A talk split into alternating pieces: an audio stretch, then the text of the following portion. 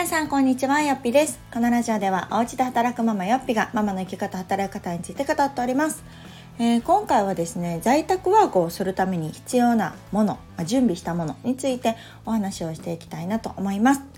えー、結構最近はですねお家で働いてますとか在宅ワークしたいですっていう子をよく聞く中で、えー、よっぴさんはどういう環境でお仕事してますか？っていう声をねあの聞くことがあるのでそういう今まで環境についてお話しする機会って、まあ、あんまりなかったかなと思って今日はこのテーマを挙げさせていただきました。えー、まあ同じ在宅ワークでもですね皆さんの多分仕事内容とかによっても準備するものは変わってくるのかなと思いますが、えー、私で言うと今在宅ワーク歴が7年ぐらい7年目ぐらいで、えー、主には、えー、まあ、広報系だったりとかあともうブログがメインなのでもうパソコンですよね。でブログ関係とあとは、えー、在宅パートの仕事も全部そのパソコンがあればできたりとかあとはオンライン講師をしてるので、まあ、全部パソコン、うん、なのでそんなにプラスアルファの準備物っていうのはいらないので、まあ、絶対必要なもので言ったらパソコンですね。でこれはまあ、のスペックとか私もあんまり細かいこと分かんないんですけど私は、えっと、MacBook Air を買いました。うん、あの家で仕事をしようと思ってでその時にブログをしてたのであのワードプレスでね立ち上げようと思ってでアメブロ時代はスマホでねできたんだけどやっぱりこのワードプレスでしっかりねブログ運営していこうってなるとパソコンの方が全然操作があの楽だしパソコンが必要だなというところで、まあ、家にももともとあったんですけどちょっと自分専用のねもう仕事するんだったらパソコンを持っておきたいなっていうのもあって MacBook Air を買いました。で、え当時この Mac を選んだ理由っていうのは別にないというかなんだろう。起業する人とかって Mac のイメージじゃないですか？それだけです。本当なんかその見た目の憧れみたいな。そうそうフリーランスの人といえば Mac でしょ。みたいな感じで Mac を選びました。で今でこそねもうすっかり慣れているんですがやっぱりねもともと私 Windows ばっかり使ってたので操作方法がね結構違うんですね。あとはこう企業のお仕事とか特にこの在宅パートとかねする時っていうのは企業さんはその Windows 使っている会社さんがほとんどなのでもう地味に面倒くさいのがそのデータの変換ワードとかエクセルとかであのやり取りするっていうのが結構不便なんですね Mac だったらあのもちろんねそのワードとかエクセルを入れてたら別なんですけどあのデフォルトの初期では入ってないことがほとんどであの Mac のその仕様になってるんですね。なのでそれでちょっとこう変換して表示させたりとかっていうちょっとひと手間がかかるのでちょっとそこがややこしかったりするのでもう私は今もっぱら Google ドキュメントとか Google のでねあので使ってます。クラウクラウドのツール。でやってるので今は全然ストレスなくはできてるんですけどもしそういうちょっとねあの会社さんとかそのクラウド系がちょっと厳しかったりとかやり方分かりませんとかあとちょっとこうセキュリティ面でちょっとダメですとかっていう会社さんも多分あると思うのでそういう面で言うとなんか Windows の方がその対企業のお仕事をするのであれば、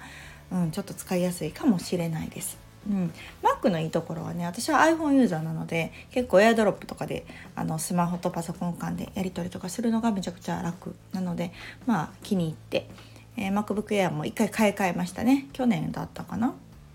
そう。なので一応2代目でございます。でスペックとしては別にそんなめちゃめちゃいいわけではないというか私は動画編集とかしてるわけじゃないからそんなにこうたくさんのね容量が必要だったりとかっていうこともなく本当に文章を作ったりとか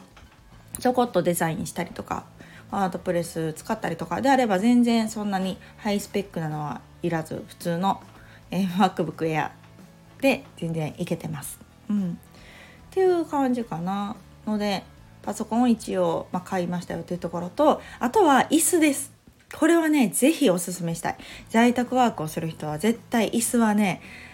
ちょっといいの買った方がいいと思います。というのもあのー、まずまあ環境ですよね。椅子の話をする前に。そうそう。どこで仕事してんねんって話なんですけど。私はリビングなんですね。でもともとはなんかもうそうやってねお家でずっと働くんだったら仕事部屋を設けようと思って一応2階にね部屋があるので、まあ、ここの一室を私の仕事部屋にしようなんて思ってやり始めたことがあったんですけどどうも私には合わなくって。っていうのもやっぱりそう1階2階の動線も面倒くさいしやっぱこういろいろやりながら宅急便が来たりとかね食洗回したり、えー、洗濯機回したりとかなんかいろいろしながら私は仕事を割と進めたいタイプというかもちろん集中はねするんだけど同時並行でいろんなことをしていたいからそう考えるとやっぱりねそのキッチンとかのリビングで仕事するのが一番動線が良かったんですね。ちょっとお菓子食べたいとかね 飲み物飲みたいとかっていう時に一回一回その1回2回1回2回をこう上がったり降りたりするのがやっぱり面倒くさかったしなんかこうシーンとした環境はまあどっちもリビングもまあシーンとはしてるんですけどなんかねその仕事部屋みたいなのを設ける方が私はあまり集中ができなくって。そうなので結局すぐもうリビングに戻りましたね。で今ももうずっとリビングでしているのでもともとはそのダイニングの、えー、机椅子ご飯食べるようなねのでしているいたんですけどやっぱりね椅子はね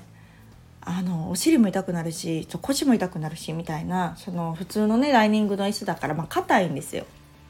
そうそんなね長時間座ってる仕様じゃないじゃないですか。なのでちょっとこうクッション性があったりとか背もたれが高かったりとかリクライニングがちょっと効いたりとかなんかそういうのじゃないとこれはもうずっとねやっぱり1日何時間とかっていうのが毎日のデスクワークになってくるので多分あかんなと思って私はニトリで買いました。そう。なので椅子だけはちょっと変えた方がいいと思いますね。で机の高さに合う椅子。なかなかそのダイニングの机ってちょっと高くないですか？普通の一般の勉強用デスクとかに比べるとちょっと高いと思うのでその私は昇降式この調節高さ調整ができる椅子にしました。であればねその自分の家のダイニングに合わせてあのできるので、うん、いいんじゃないかなと思います。ちょっとこうふかっとしたね。あの社長が座ってそうな椅子。別にそんなね高いものじゃなくてもなんかこうどれぐらいだったか私12万で買えたんじゃないかなと思うけどそういうちょっとこ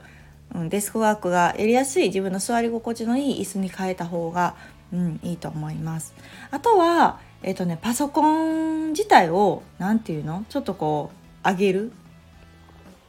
やつ。名前忘れちゃった。結構こうパソコンをベタっと置いてしまうとこう見にくさもあるんだけどその姿勢がどうしてもこう猫背っぽくなって丸っとなってしまうので長時間そうやってねデスクワークしてるとなんか背中が凍ってきたなみたいなことになりがちじゃないかなと思うんですけどちょっとこの高さをつけてあげるだけで全然見やすさも変わるし打ちやすさキーボードの打ちやすさもめちゃくちゃ変わります。でまあ今いろんなのが売ってますけど私はそのパソコンのね後ろ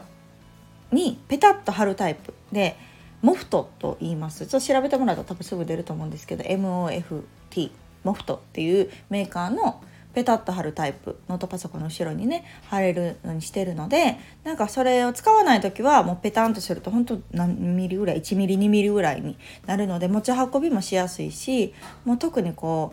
うねスタンドを持ってきてとかってしなくてもパソコンに貼り付いてるのでねあのいつでもどこでもこの傾斜がつけられるっていうすごく便利なので私はこれは1台目の MacBook の時も2台目の時も買い替えて一緒にこのモフトも買いました、うん、これだけで全然本当にパソコンの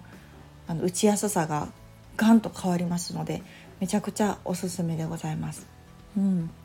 とかかなでもそれぐらいかもしれない。逆に言うとそれぐらいあれば全然家で快適に、えー、在宅ワークができるって思うとすごくいいんじゃないかなと、うん、思いますね。在宅パートの場合はねパソコン支給される会社も多いんじゃないかな。私も会社支給あるんですけど私はちょっとお断りをしたというか自分のパソコンの方が使いやすいからそうもう自分の一つのパソコンに集約はしてるんですけどそういう企業系だったらねパソコンを貸してくれるところがあると思うのでなんかそういうのでね対応されるとパソコンを別途準備しなくてもよかったりするので、うん、いいんじゃないかなと思います。うん、なので案外ねそんなにこう準備するものってないんですよね。ほんとパソコン1台でとはよく言ったものでほとんどそのクラウドでできたりとかデータ共有でねできるのでまあそういう意味では場所もね選ばなかったりとかあと住んでるところ別に会社の近くに住んでなくってもねどこに住んでいても田舎だろうが都会だろうがどこにいてもできるっていうのはすごく大きなメリットだなと思いますので割とハードルが低いですよね始めやすいっていうような、うん、印象はあります。うん、なのでもしこれから在宅ワーク始めたいなとかっていう方は、まあ、もちろんねやる仕事内容にもよると思いますよ。動画編集するとかってなったらねもともと多分ハイスペックなパソコンが必要だったりモニターもね2台3台とか大きい画面置いてされてる方も多いのでなんかそういうちょっとこう、うん、お金をかけるそこにねっていう方も多いと思うんですけどまあ私がやっているような、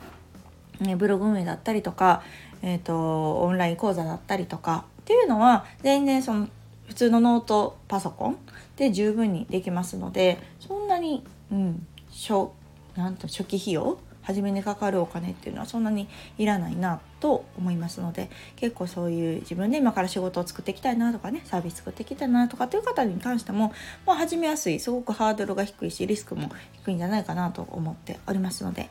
えー、この辺りねもし在宅ワークされてる方はこんなんもおすすめだよみたいなのがあれば教えていただけると嬉しいです。ではまた次回お楽しみに。さよなら。